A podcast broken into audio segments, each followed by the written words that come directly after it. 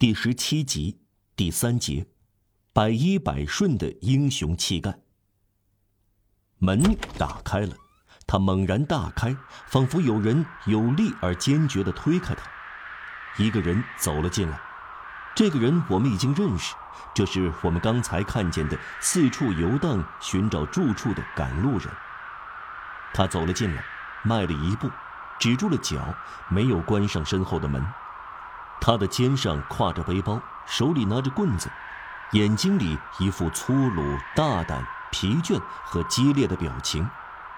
炉火照亮了他，他是可怕的，这是一个阴郁的幽灵。马格鲁瓦尔太太甚至没有勇气喊出声来，她瑟瑟发抖，目瞪口呆。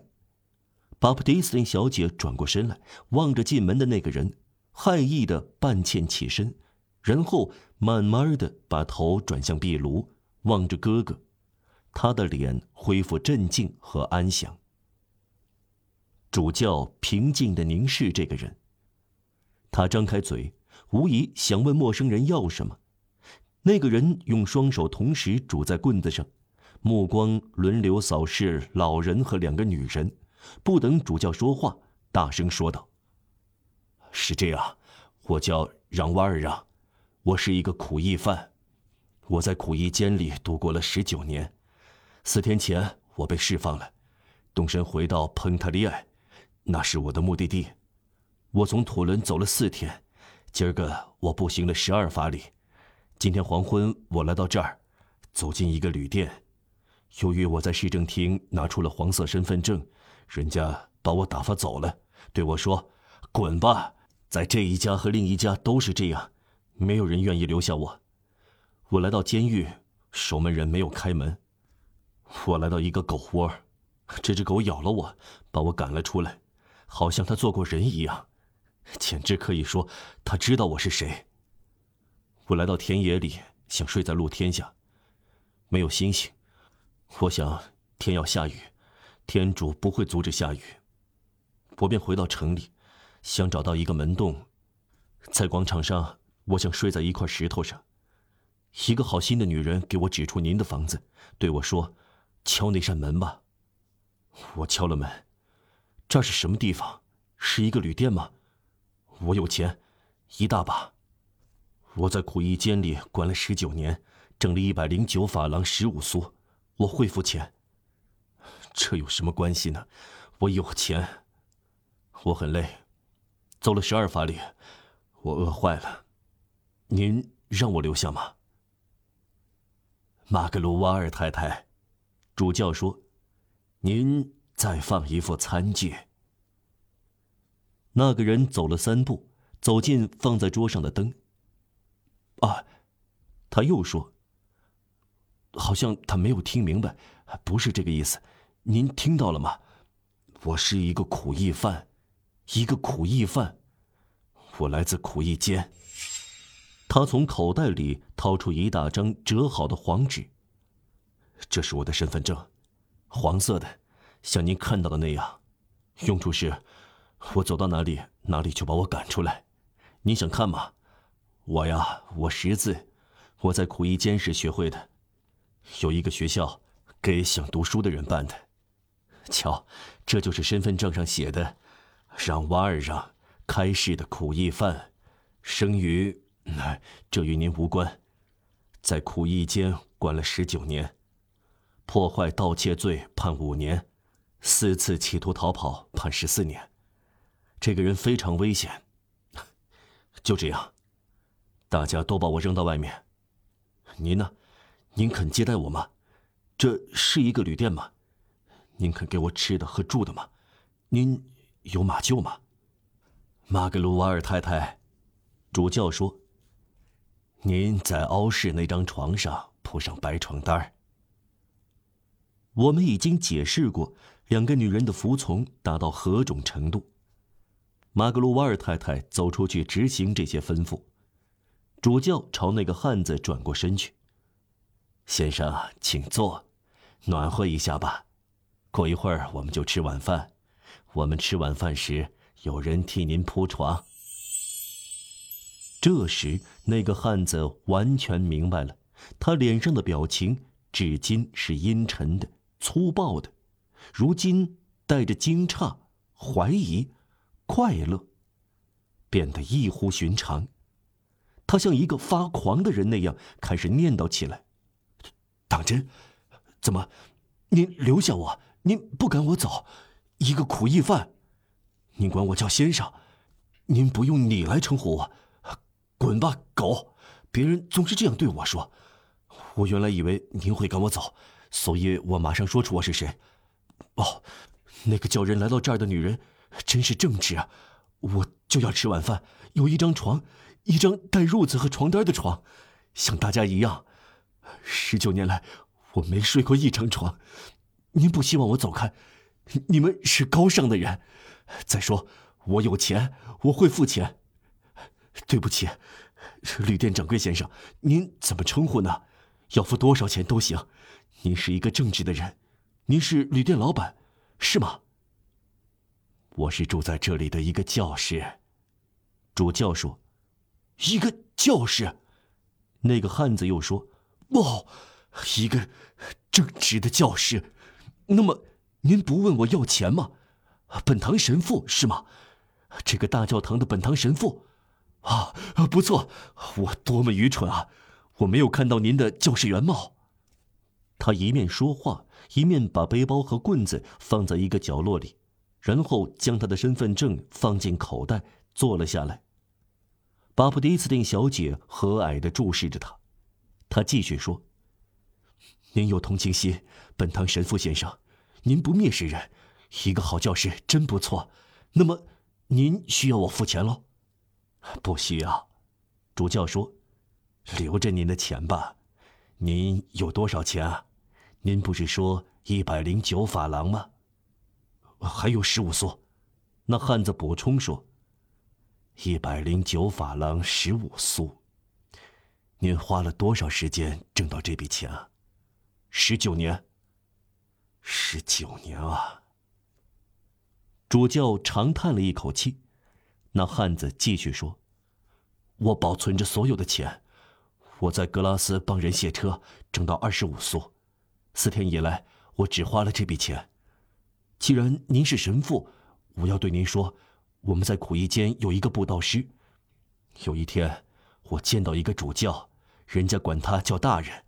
这是马赛的德拉马若尔主教，这是管本堂神父的本堂神父。啊，您知道？啊，对不起，我是胡乱说的。对我来说，这是那么遥远的事。您明白，我们这些人呢？他在苦役间中做弥撒，站在一个祭坛上，他有一样尖东西，是金的，戴在头上。晌午大太阳的时候，闪闪发光。我们排着队，分三面围着。我们对面是大炮，导火线点着了，我们看不清楚。他在说话，不过站得太里面，我们听不见。主教就是这样的。他说话的时候，主教走过去，把一直敞开的门关上。马格鲁瓦尔太太进来了，她拿来了一份餐具，放在桌上。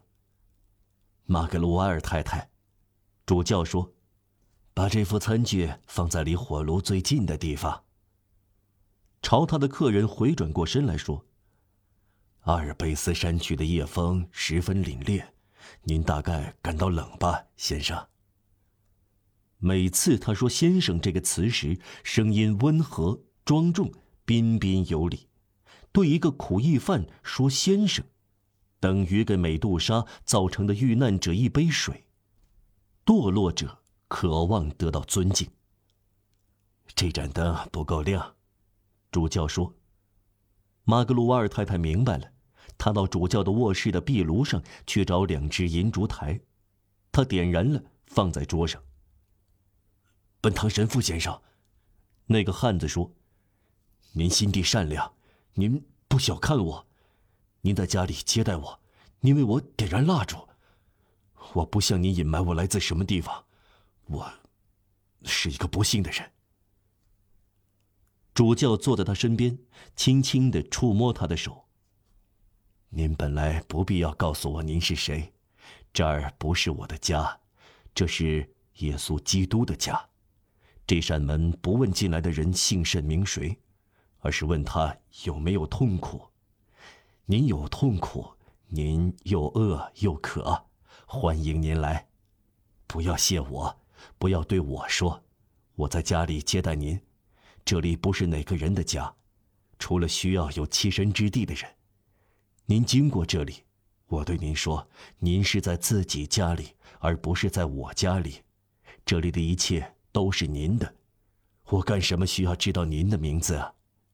况且，您对我说出您的名字之前，我已经知道您的一个名字了。那个汉子睁大惊讶的眼睛。当真？您知道我叫什么？是的，主教回答：“您叫做我的兄弟。”啊，本堂神父先生。那个汉子叫道：“进来时我饿得发慌，您是那么好，眼下我不再知道自己饿不饿，饿劲儿已经过去了。”主教望着他，对他说：“您受过很多苦吗？”“哦，穿红球衣，脚上拖着铁球。”只有一块木板睡觉，炎热寒冷，干活做苦工，挨棍打，一点事儿就上双重铁链，一句话就关黑牢，甚至病倒在床也上锁链。狗，狗也更幸福。十九年，我已经四十六岁，眼下拿的是黄色身份证，这就是。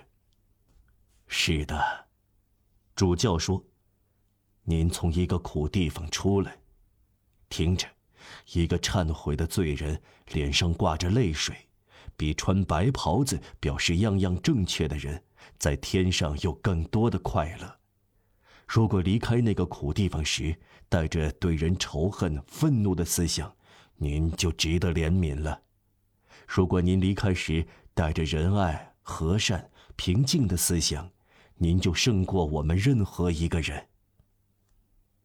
马格鲁瓦尔太太已经准备好晚饭，水、油、面包、盐，一点肥肉，一块羊肉，无花果，鲜奶酪做成汤，还有一大块黑麦面包。他在主教先生的家常饭菜之外，还加上一瓶莫府的陈酒。主教的面孔抖得泛起好客的人才有的快乐神情。上桌，他热情地说：“每当有个生客同他一起吃晚饭，他就习惯这样。他让那个汉子坐在他的右边，巴普蒂斯汀小姐非常平静和自然，在他左边落座。主教念了饭前经，然后按他的习惯喝汤。那个汉子贪婪地吃起来。”主教突然说：“我觉得桌上少了样东西啊。”马格鲁瓦尔太太确实只放上三副绝对必不可少的餐具。然而，当主教有客人吃晚饭时，家里的习惯是桌布上要放上六副银餐具，这是天真无邪的炫耀。这个温馨而又严肃的家，将贫困提到高贵的地步。这种奢华的优雅外表是一种充满魅力的志气表现。马格鲁瓦尔太太明白了这句话之外的言外之意，一言不发地出去了。过了片刻，主教所要求的三副餐具对称地摆在三个就餐的人面前，在桌布上闪烁发光。